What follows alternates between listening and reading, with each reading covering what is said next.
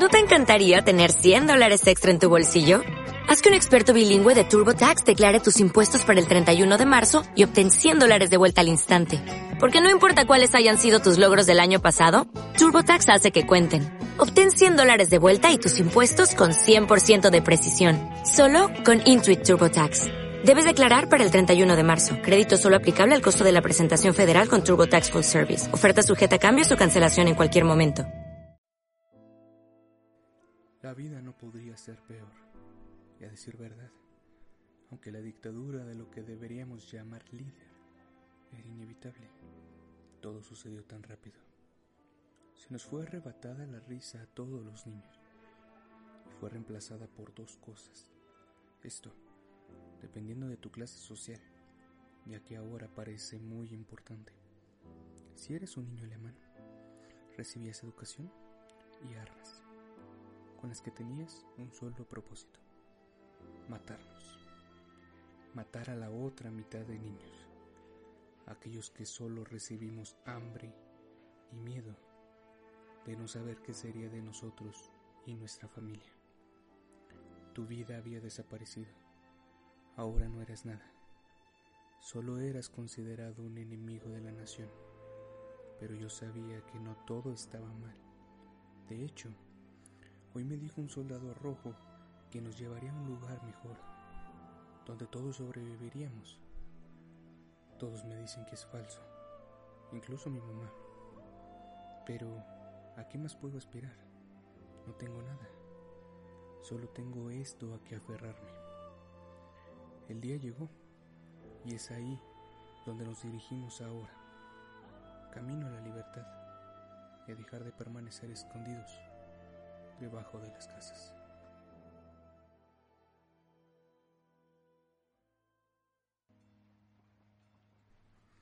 El mundo contiene historias fascinantes, y aunque algunas sean felices y otras tristes, tengan misterio o incertidumbre, todas son dignas de ser contadas.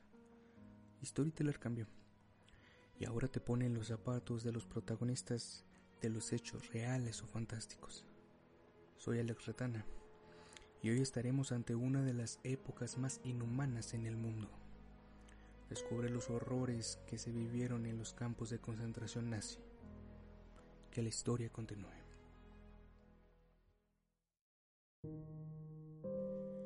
Para hacer una salida a un mundo mejor, nuestro transporte no es el más limpio o bonito. Los soldados rojos nos subieron a los vagones de un tren oxidado. Éramos muchas personas nos metieron como si fuéramos animales. No podía siquiera respirar.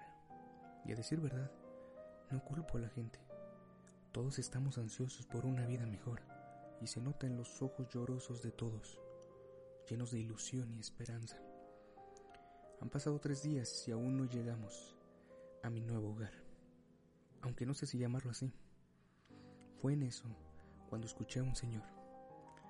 Él decía que todo era falso, que era nuestro fin, pero no lo creo. Yo digo que es verdad.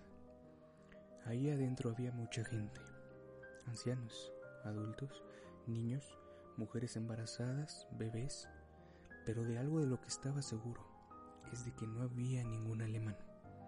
Todos éramos judíos. Supongo que los alemanes ya llegaron y ellos se fueron en sus autos lujosos, no como nosotros que vamos apretados muriendo de frío. Ventajas que solo los ricos tendrán. Por fin llegamos, y al bajar vi aún más gente de la que vi subir. Debió haber miles en ese lugar. El lugar parecía un campamento, con diferentes cuartos, y de dos de ellos salía una enorme chimenea, donde salía humo negro y un olor extraño, del cual te llegarías a acostumbrar. De inmediato nos hicieron formar de manera ordenada para que fuéramos consultados por un doctor. Supongo que nos ayudarían a toda la gente enferma. A eso venimos, ¿no? A una vida mejor. Al final de todo, me tocó estar con los saludables. O al menos yo no me siento enfermo. Y lo digo por los de la otra fila. Se ven cansados y había muchos niños y señoras embarazadas. Supongo que ellos recibirían más cuidado que nosotros. De hecho, alcancé a escuchar que recibirían un baño para evitar piojos. Aún recuerdo los baños calientes. Lo que no recuerdo es cuándo tuve el último. Todos ellos caminaron hacia uno de los cuartos y entraron todos al mismo tiempo. El soldado rojo los encerró. Después salió a un lado del cuarto y giró una llave conectada a un tubo enorme que terminaba dentro del cuarto. Vi solo una gran nube blanca. Parecía vapor. Oh, deben de estarla pasando muy bien adentro. Ahora llegamos a un cuarto, donde nos dijeron que ahí dormiríamos. Ahí habían muchas camas apiladas una tras otra. No tenían más que paja y cada uno de nosotros teníamos una vasenija. Para muchos, incluso para mí, era mejor que dormir en el piso. Llegó la primera noche y no podía dormir. No sé si era la emoción que sentía de aquel lugar o aquel olor insoportable que percibí al llegar. De pronto, escuché a dos soldados rojos platicando y fue cuando toda mi esperanza y felicidad se sumó. Aquellas personas que tomarían un baño en realidad fueron encerradas en un pequeño cuarto para después ser envenenadas por aquella nube blanca que al final de cuentas resultó ser insecticida. Y el olor que está en el aire son todas esas personas muertas siendo quemadas. Debieron haber sido cientos de personas que solo llegaron a morir. Al menos nosotros tenemos otra oportunidad, pero no me siento seguro. No estoy debajo de una casa, estoy frente a ellos. Tal vez el viejo tuvo razón, y esto es una prisión. De hecho, a él lo vi entrar en aquel cuarto. Pobre hombre, ahora está muerto.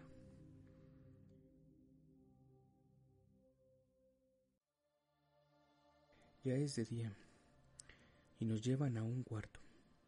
No quería morir, aún no. Un señor me tranquilizó y me dijo que solo me pondrían un número en el brazo. Aquel número era nuestra identificación aquí adentro. Los nombres no existían y todas mis cosas habían sido tiradas. Ahora ni ropa tengo. Llegué con el soldado y sacó una máquina con una aguja. En eso él dijo, espero que no llores, bestia. Y comenzó a tatuar mi número. Dolía mucho, pero resistí el dolor. No quería que se enojara y me matara. Llegó otro soldado y gritó, Escuchad, basura. ¿Sabes dónde estáis? Estáis en un campo de concentración. Tenemos métodos propios y, por supuesto, tendréis ocasión de probarlos. Aquí no se vaguea y nadie escapa. Los centinelas tienen instrucciones de disparar sin previo aviso a quien trate de fugarse. Y contamos con la élite de las SS. Nuestros hombres son grandes tiradores. Y con eso estaba listo. Fueron nuestras palabras de bienvenida al último lugar en la tierra donde viviríamos. Nadie sabíamos lo que nos esperaba o qué tipo de tortura nazi utilizarían contra nosotros. No había salida, incluso para mí, un niño judío, con apenas la fuerza suficiente para cargar cosas. Era tiempo de trabajar, no hay opción. Me había dado cuenta que aquellas personas que no lo hacían terminaban en el cuarto de gas. Algunos días nos ponían a mover piedras y metales pesados hacia los cuartos, y aunque apenas podía, lo lograba, aunque terminaba muerto de cansancio. Los días pasaban y los trenes continuaban llegando, muchos de los mismos rostros de esperanzas que teníamos nosotros. Los de la derecha, al menos tendría una oportunidad de conocerlos, pero los de la izquierda, Iban derecho a aquel cuarto. Se dirigían a morir. Mis fuerzas estaban agotando. Habían pasado semanas que no comía nada. Solo nos daban lo necesario de vez en cuando para sobrevivir, para seguir trabajando y matarnos de cansancio.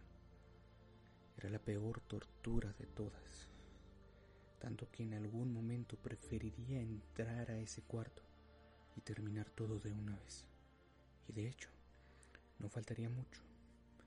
Mi pierna ya estaba morada debido a aquel golpe con aquella piedra el día de ayer. Amaneció y un soldado se acercó a mí. Me separó del grupo y me llevó con los nuevos, los de la fila izquierda. Era el fin. Mi madre ya no estaba, mis hermanos tampoco, solo quedaba yo. Era el momento de estar de nuevo todos juntos, en el paraíso real. Caminamos hacia aquel cuarto y era tal y como lo imaginaba, pequeño, sin ninguna ventana ni muebles, solo rejillas por donde entraba el humo. Había bebés y señoras que no sabían qué esperar y no les iba a hacer esto más difícil, si iban a sufrir, que sea lo menos posible. El soldado rojo cerró la puerta y yo lo único que hice fue cerrar los ojos, agarrar el último aire no contaminado y prepararme para el fin. Me senté en una esquina y la espera fue eterna, más de lo que recordaba. Usualmente el humo sale al instante. Dejen de estar jugando y terminen esto ya, grité desesperado. Pasó una hora cuando de pronto llegó otro soldado pero este no era nazi. No tenía el mismo uniforme. Un soldado americano. Había liberado el campamento. No habrá más peligro. Él acaba de salvar mi vida y no sabían lo feliz que soy. Salí del cuarto y vi todo con otros ojos. No había notado lo verde de los árboles, el sonido de las aves, y mis compañeros salían con lágrimas en la cara. Su cuerpo delgado apenas se sostenía en pie. Todo había terminado. La guerra había terminado. Y al fin éramos libres, sin esperar el día en que fuéramos asesinados por un nazi. Los campos de concentración nazi estuvieron en funcionamiento durante los años de 1933 y 1945 y se llevaron la vida de millones de personas. Nuestro protagonista el día de hoy es un producto de la ficción y solo narra desde el punto de vista de un niño judío la horrible y inhumana historia de los campos de concentración. Si te gustó este capítulo, dale me gusta y compártelo con quien quieras. Espera más historias fascinantes que siguen esperando a ser contadas. Recuerda que The Storytel es un programa de Sin Contexto Podcast y nos puedes encontrar en Spotify y YouTube como Sin Contexto Podcast y también estamos en Facebook, en donde sugiero que te suscribas ya que está por llegar muchas sorpresas y contenido para todos ustedes. Esto fue The Storyteller, un programa de Sin Contexto Podcast, narrado y producido por Alex Retana.